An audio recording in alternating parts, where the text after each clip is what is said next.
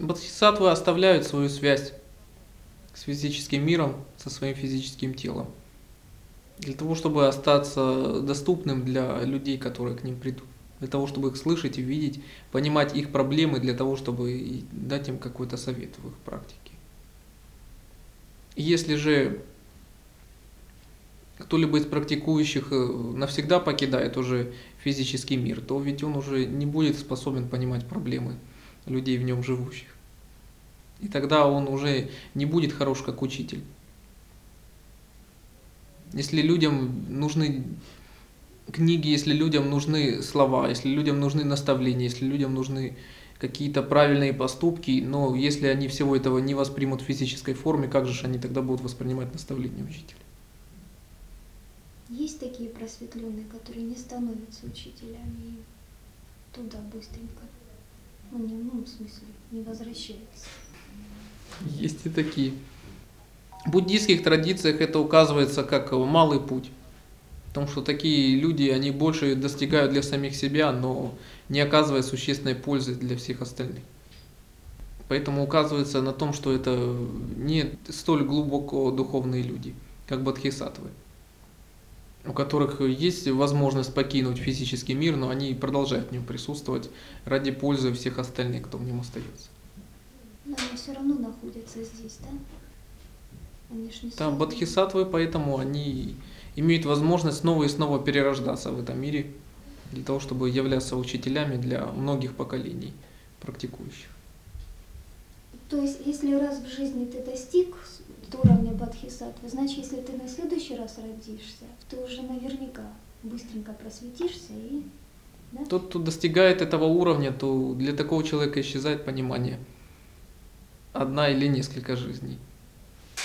Если сознание человека уже выходит за рамки какой-то отдельно взятой жизни, то он воспринимает себя лишь просто как непрерывный поток сознания, который не может быть ограничен какой-то отдельной жизнью.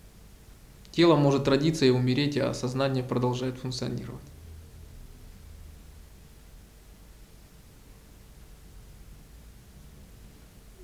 Поэтому понятие рождения и смерть тогда может относиться для бодхисаттвы только лишь э, к физическому телу, но не может относиться к его сознанию. Такие ограничения существуют для тех, кто еще очень зависим и привязан к своему физическому телу. Поэтому люди и страдают, потому что их физическое тело, оно постоянно терпит какие-то бедствия и несчастья. И поэтому люди постоянно страдают. Когда же человек понимает, что источник его собственного счастья не связан только с физическим телом, и нисколько не связан с получением, допустим, физической боли или физических удовольствий, то тогда человек может быть счастлив постоянно. Все не человечество, а живые существа. И да. Да, и они поэтому даже если не перерождаются в какой-то отдельно взятый момент времени, то они продолжают поддерживать традиции, которые они основали. Это очень бесконечно, это очень долго, да? Живых существ много. Для того, кто достигает уже духовного измерения, то это не является такой проблемой. Тем более, что бодхисаттв становится аж больше, больше, больше, правильно же? Больше. Да, да, поэтому прогресс, он ускоряется. С самого начала практики, вот как только начал практиковать, ты уже должен в себе вырабатывать направление в том плане, что помочь другим людям потом, когда ты достигнешь. Это тоже может стать эгоистичным Эгоист. побуждением. Ну да. Это тогда будет просто миссионерством. Там где-то будут просто озабоченные люди, которые будут накидываться на всех прохожих желанием помочь. В конце-то концов снова упадет, да? Бодхисаттва тоже может упасть, в общем-то, если поддастся вот этому желанию помочь. Тот, кто достигает этого уровня, имеется в виду, что он уже не может упасть.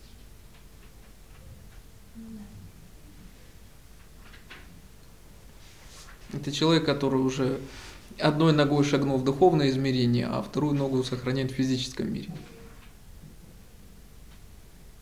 Ему достаточно сделать еще один шаг, и он уже навсегда покинет физическое измерение. Но он не делает этот последний шаг. То есть уже как бы шаг сделан наполовину. А кто там за тем шагом находится? Будда? Лучше самостоятельно это обнаружить. А как же обнаружишь, если все время одной ногой только там будешь? Все время будешь возвращаться. Лучше самому это увидеть. В одной сутре я читал, как бы бодхисаттва Это метафора просто скорее. Тот кто достигает состояния бодхисаттвы, у него отсутствует и это желание. Если у человека, еще находящемся на таком уровне, появляется желание уйти в духовное измерение, то значит он будет вынужден еще перерождаться в этом мире. То есть его, у него уже есть духовное состояние, но он еще привязан к физическому миру. То есть это еще не полное духовное состояние. Желание уйти, это есть, привязанность Да. к физи- физическому. Такие люди могут выступать учителями в традиции, но это еще не полное духовное состояние. Так просто часто говорят ученики многих учителей, которые не в состоянии понять, где слова их учителя, а где действительные побуждения. Поэтому им и кажется, что если учитель жалуется на что-то, что это является его желаниями. Они не в состоянии увидеть настоящее побуждение учителя. В смысле, учитель жалуется на что? Ну, допустим, на свое физическое тело, которое тоже может э, страдать, которое тоже может умереть. Они не замечают, что просто сознание учителя находится вне физического тела. А Зачем это учителю жаловаться? Это как- Для своих как урок- учеников. Как урок ученикам получается. Для своих учеников. Взаимопонимание, да? Чтобы ученики поняли. Учителя, да? Сознание учителя продолжает присутствовать в духовном измерении. Хотя внимание учителя оно может э, направляться на потребности своих учеников. Для того, чтобы быть способным их обучать дальше.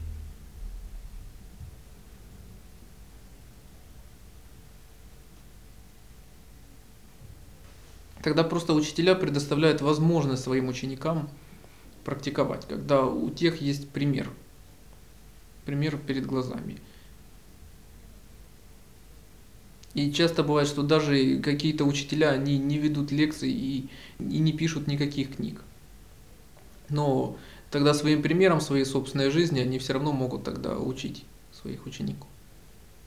Что те просто тогда, живя рядом с учителем, они могут э, иметь возможность приближаться к его сознанию. И продвигаться самим, видеть Да. такой пример к этому состоянию. Это ж надо ж быть рядом с учителем, не привязываться к этому присутствию рядом с учителем. Обучение через слова нужно только для тех учеников, которым еще нужны какие-то слова. Ну Вот значит нам нужны еще пока. А если нет возможности рядом жить с учителем? Или вот когда на самом деле будет у человека такая потребность духовному развитию, все будет идти ему в руки и даже постоянное присутствие учителя. Это всегда зависит от самого человека. Э, Практикующий ученик не находится рядом с учителем на определенном этапе. Такая возможность всегда есть. Просто сам ученик, он может себя ограничить в способе общения. Учитель предоставляет всегда все возможности, но просто ученики, они сами себя ограничивают. Учителя всегда предоставляют возможность общаться для своих учеников, но ученики, они сами себя ограничивают и считают, что такой связи в какой-то момент времени нет. Но необходимо, опять же, для тех учеников, которые нуждаются в этом. Если ученик способен понимать что-либо и помимо слов, то тогда такая надобность может исчезнуть. Это на дальших этапах, да? Это зависит от самого ученика, от того, как он сам будет продвигаться. Что какой-то способ общения лучше или хуже, это просто каждый избирает тот способ, который ему необходим. Поэтому не всегда самое высокое является лучшим.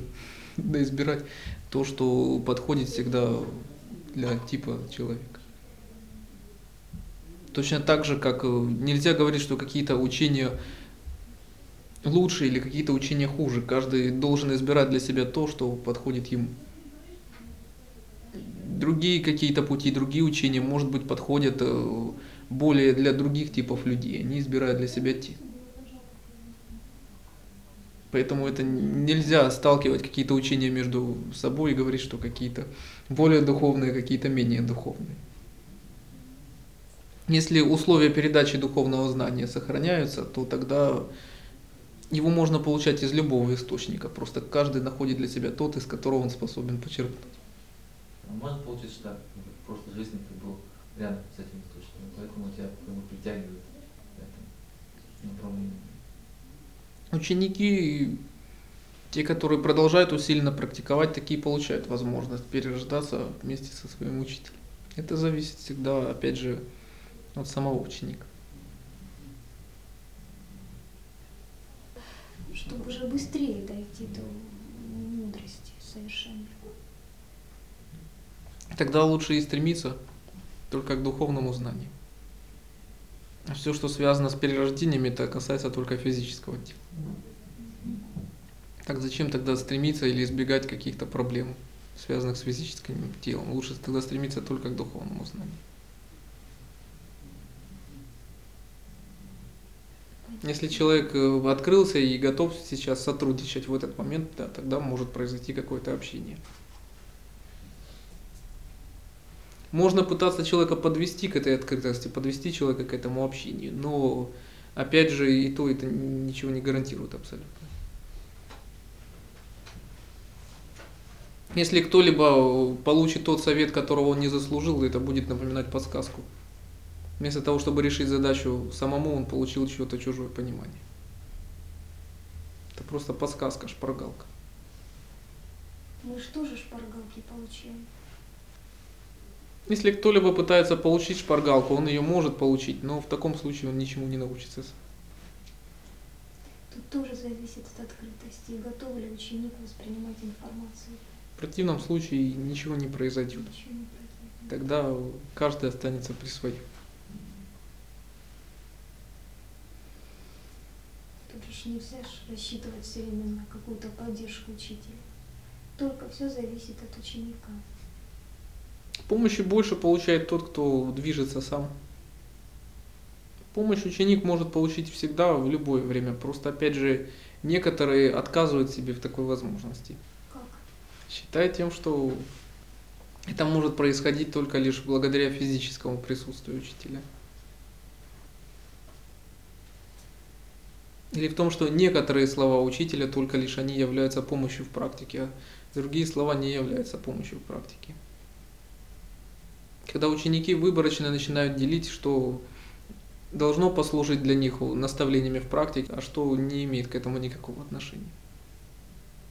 Не понимая того, что все наставления являются важными. И все так или иначе служат их продвижению. Заставляет человека замыкаться в себе, закрываться от учителя. Это эгоизм, еще невежественное состояние человека, в котором пребывает. Только он сам, сам человек допускает в себе это невежество. Если не цепляться за него, то и невежества не будет. Держит в поле своего внимания всех учеников. Но это же внимание, оно несознательное. Внимание учителя всегда сознательно. Наставление, чтобы нужно более глубоко смотреть, почему учитель это дает, этот совет. Но в другом случае говорят, что нельзя судить о поступках учителя как обычного человека. Как же тут вот с точки зрения обычного человека начнешь думать о советах учителя? Смотря к чему это поступках? применяется. Одно дело, когда ученик пытается судить о поступках учителей, тогда он пытается вынудить учителя действовать каким-то образом в рамках, допустим, его логики и пытаться обклеить ярлыками тогда и поступки учителя. Думаю, что учитель тогда тоже должен руководствоваться этой же логикой в своих поступках. то в этом случае ученик начинает заблуждаться. И как раз если у ученика появляются здесь сомнения, то учитель он лишь может еще усилить сомнения. Для того, чтобы ученик сам раз с ними разобрался. То есть учитель может давать тогда еще более противоречивые наставления для того, чтобы ученик мог еще больше запутаться в них. Ну вот когда вот, э, умер Бабаджи в 84 году, пришли к учителю, который жил там, в соседнем районе и который часто с ним общался. Он тоже считался очень известным святым, ясновидящим, и вот пришли к нему и спросили, что почему умер Бабаджи в таком молодом возрасте, в 34 года. Тот ответил, его отравили иностранные ученики. Люди ожидали какого угодно ответа, только не этого. Они остались в большом замешательстве, они не могли понять, то ли шутит он, то ли говорит серьезно. То есть это было видно, что пришли люди явно в каких-то больших сомнениях, у них было видно очень много разных версий, вот почему умер Бабаджи. Вот когда они пришли вот так, чтобы выкинуть эту всю свою слепоту на учителя, то есть тот поставил их перед еще большими сомнениями. То есть он не укреплял их фанатизм. Что люди думали, они выплеснут на себя свои сомнения, и учитель он лишь скажет, и они будут этому следовать. То есть это, в принципе, говорило о фанатизме, а не о понимании. Поэтому учитель не дал им подкрепления их фанатизма, он поставил их перед еще большими сомнениями. Но если же ученик будет принимать наставления учителя применительно к самому себе, к своей собственной практике, не осуждая каким-то образом наставления учителя, не осуждая его поступки, его слова, его действия, а применяя их лишь к самому себе, то вот тогда, возможно, и ученик и будет приближаться к сознанию учителя. То есть это понимание на себя нужно направлять, а не почему так учитель. Именно что тебе это даст. Применительно к своей собственной практике, понимая, что учитель это дает э, ради роста, ради продвижения учеников, а не для того, чтобы просто выплеснуть какую-то информацию на голову слушателей, как это мог бы сделать эгоистичный человек. Тогда наставления учителя, они могут принести какую-то пользу. Когда ученик будет их воспринимать как руководство к действию, как руководство к действию в своей собственной практике – пытаясь ими воспользоваться и применить их, а не просто выслушать. Это не так быстро. Человек может получить какую-то еще информацию, но это еще не стало его пониманием, это лишь внешнее понимание. Это может быть лишь пониманием учителя, но это не стало пониманием учеников. Поэтому, когда многие слушают какие-то комментарии учителей, то для них все становится понятно. Но когда ученик сам остается наедине с этой задачей, то оказывается, что он еще ничего не понял. И тогда только обнаруживается, что на самом деле у него самого еще нет никакого понимания. Тогда вы говорили, что ну, несколько раз нужно повторить, чтобы он что-то вот, ну, началось понимание, да? То, что говорится уму, это еще не говорит о настоящем понимании. Это лишь говорит о том понимании, которое усвоено умом, но не о том понимании, которое может послужить руководством к действию. Но если же вопросы возникают, лучше практиковать уже ни о чем не спрашивали. Все-таки заданные вопросы, они дают тебе направленность определенную. Делать то, что нужно.